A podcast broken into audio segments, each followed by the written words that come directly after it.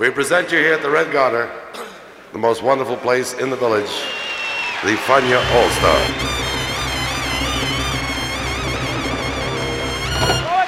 La hora faniática.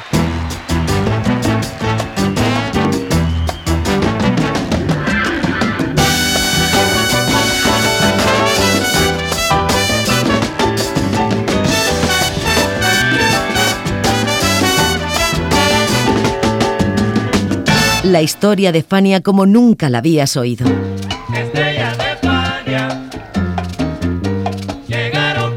La sorprendente historia de Fania Records.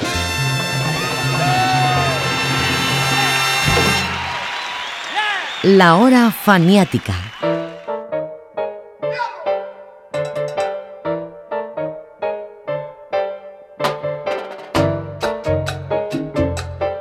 Jazz Español fue uno de los grandes fracasos de Al Santiago y uno de los mayores éxitos de Alegre Records. La razón de esto es muy sencilla. El disco no se vendió porque era para escuchar y la gente esperaba algo para bailar. No pasó de 400 ejemplares en 1961 cuando salió al mercado. En 1966 Santiago vendió Alegre y una década más tarde Jazz Español empezó a convertirse en un objeto de culto, en un álbum indispensable para cualquier coleccionista. La hora faniática presenta la historia de jazz español, una grabación de leyenda hecha por un hombre de leyenda, Sabu Martínez. Bienvenidos.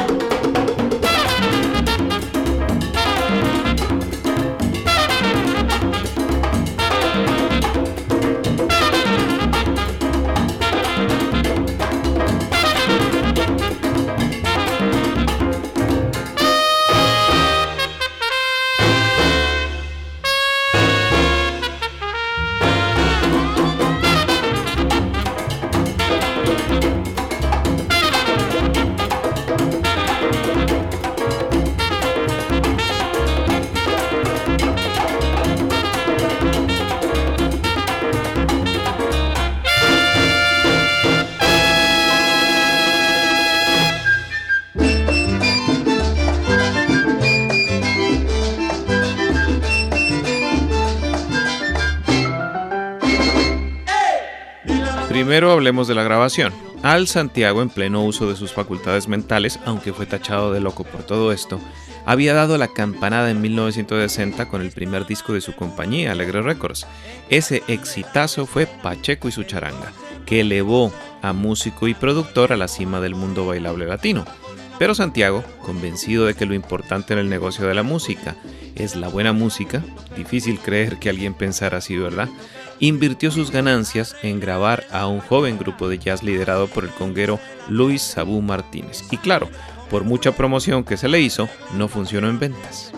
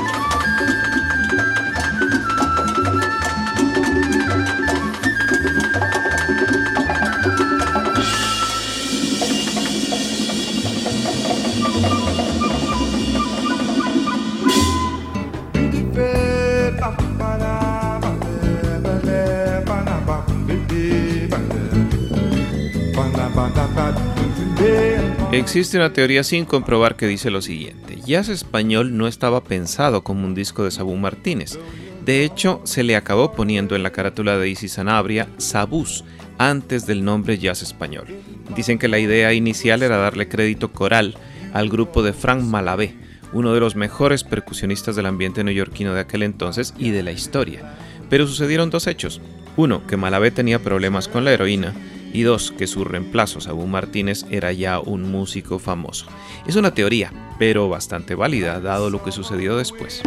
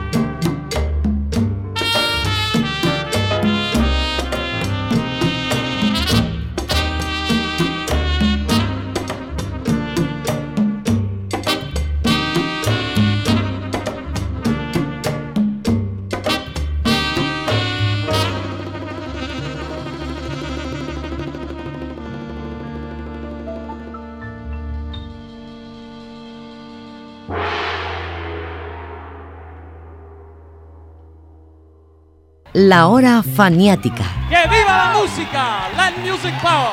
Yeah. Rumba, siento tu pena. Rumbero, lloraremos esta pena. Y ahora hablemos del músico. Lois Abu Martínez nació en Nueva York en 1930 y era hijo de puertorriqueños, de modo que creció en el Spanish Harlem. Comenzó su carrera profesional a los 15 años, en una época en que su talento brillaba y los buenos percusionistas escaseaban por culpa del obligatorio llamado a filas de la Segunda Guerra Mundial. Debido a ello, Sabu tocó con Noro Morales, Xavier Cugat, Miguelito Valdés y de pronto su vida dio un vuelco cuando mataron a Chano Pozo. La muerte del gran conguero, todo un suceso policial en aquel entonces, hizo que Dixie Gillespie lo llamara para reemplazarlo.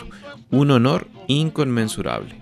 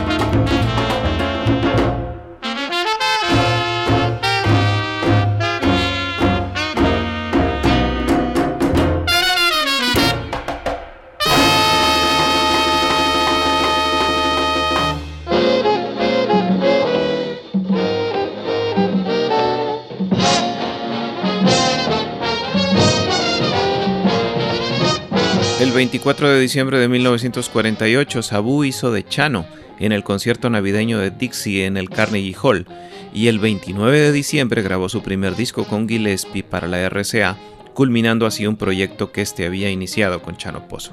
Pero Sabu no duraría mucho con Dixie, quien prefirió no utilizar desde entonces un conguero fijo. Se dedicaría a trabajar freelance para algunos de los personajes del bebop y el hard bop que conoció en dicha etapa. De modo que por esa razón, Sabu hizo más nombre en el jazz que en la música latina.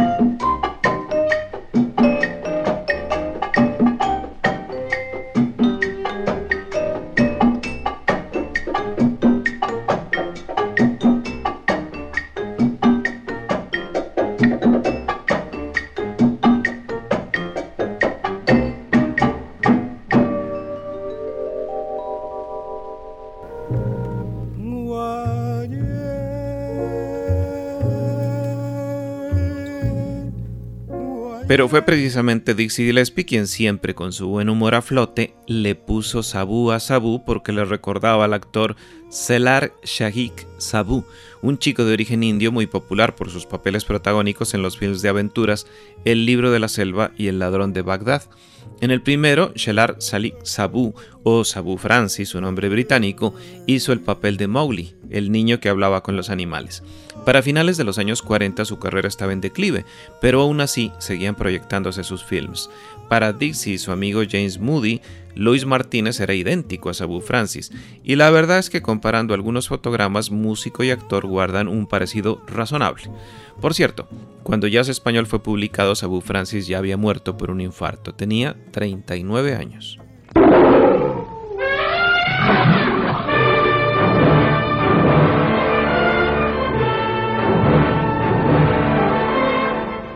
No more fantastic, no more imaginative, no more adventurous story ever flowed from the pen of the immortal Kipling than The Jungle Book. Story of the wild, impenetrable jungles. Even today, the wise men of India tell the story of Mowgli, reared by wolves, born of man, Who shall stay me when I strike? Mowgli! Mowgli, come back!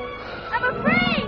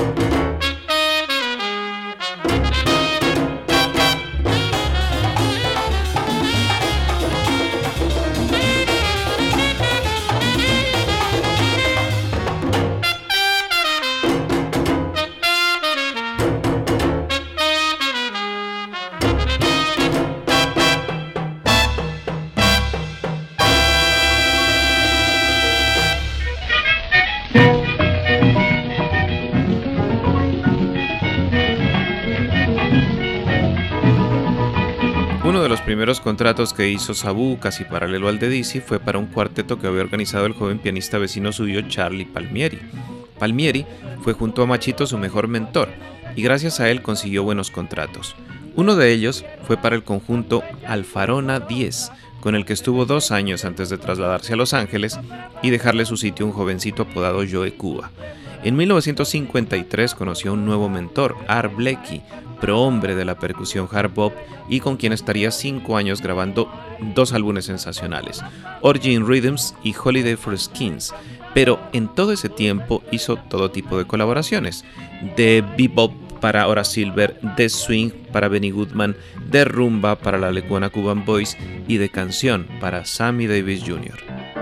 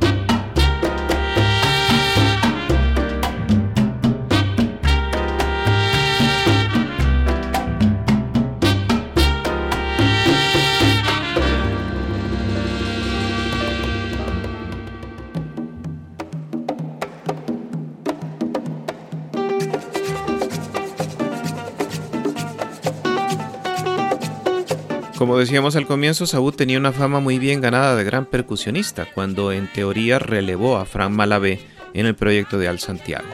Esa fama se debía a los cuatro discos que había grabado en solitario. Safari White Sabu junto a Ray Barreto en el 57, Palo Congo junto al gran Arsenio Rodríguez en el mismo año, Sorcery junto a Ray Romero en el 58 y Sabu in Orbit con un ensemble llamado Los Astronautas de la Pachanga en el 60. Quizá por todos esos antecedentes se nota su soltura y habilidad para tocar todos los ritmos expuestos en jazz español, afro, samba, montuno, hard bop y flamenco.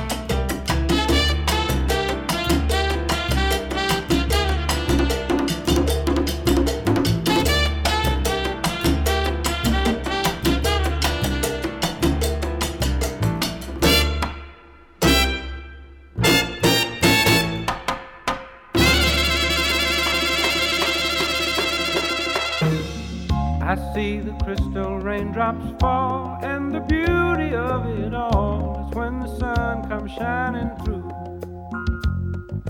Los músicos que participaron en jazz español fueron Sabu en las congas, Arthur Eugene Jenkins en el piano, William Bill Salter en el bajo, Louis Ramírez y Ernie Newsom en la percusión, Marty Schiller en la trompeta y Bobby Porcelli en el saxo. De todos ellos, que llegaron a ser famosos más tarde, Ramírez en la salsa y Schiller y Porcelli en el Latin Jazz, los más importantes para la música pop fueron Art Jenkins, quien se convirtió en el productor detrás de muchos de los éxitos de John Lennon, Chaka Khan, Bob Marley, Bam McCoy, Roberta Flack y Harry Belafonte, entre otros, y Bill Salter, reconvertido en gran compositor de jazz funk y recordado por aquel fantástico Juice the Dew of Juice de Grover Washington Jr.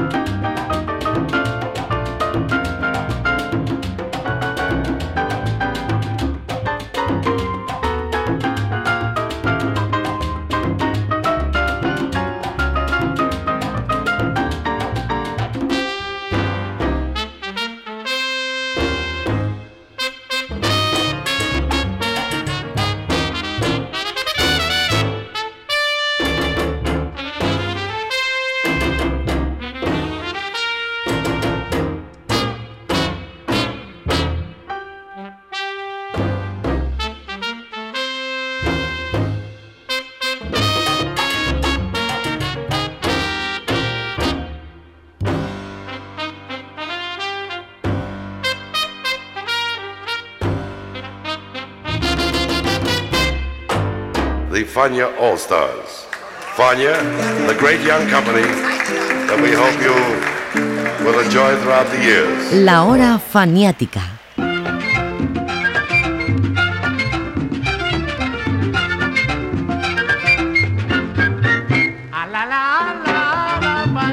Luego de la grabación de Jazz Español, el conjunto siguió tocando con Sabu como director artístico y gracias a Charlie Palmieri de nuevo, fue contratado para tocar entre semana en el Caravana Club, ubicado en el 442 este de la 149 y propiedad de los hermanos Jill y Sonny Mercer.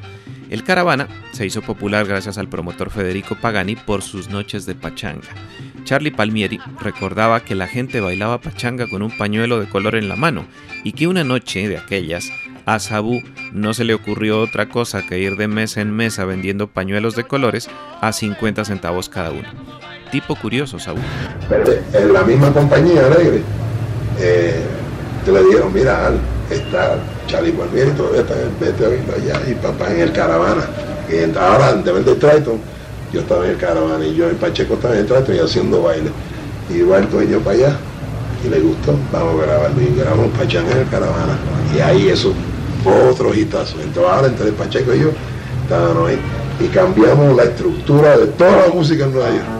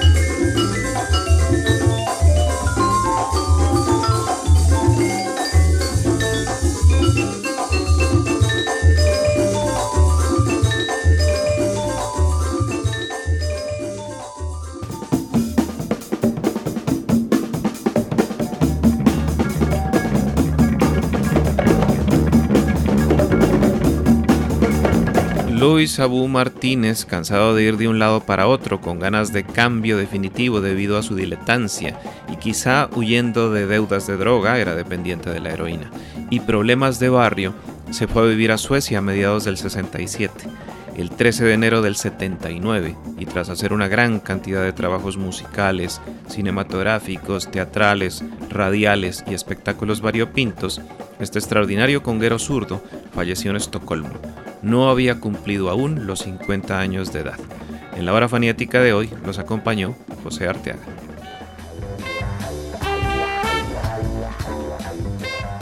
Hej, välkomna till Tonkraft.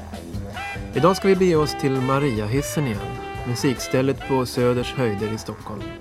Och vi ska vara med om en rytmisk musikfest med svensk-latinska gruppen Maldito Primitivo. Gruppens sammanhållande eldsjäl det är kongaspelaren Sabo Martinez som sedan många år är flitig del av svenskt musikliv. Han har spelat med snart sagt alla fina jazzgrupper i Sverige och innan han slog sig ner här så var han en lika självklar del av det amerikanska jazz- och musiklivet. Det fina med Sabo är att han har en sån förödande energi och entusiasm. Han har satt ihop mängder av grupper under åren här i Sverige. Och trots det ganska magra klimatet för rytmisk improviserad musik här hemma så ger han sig inte.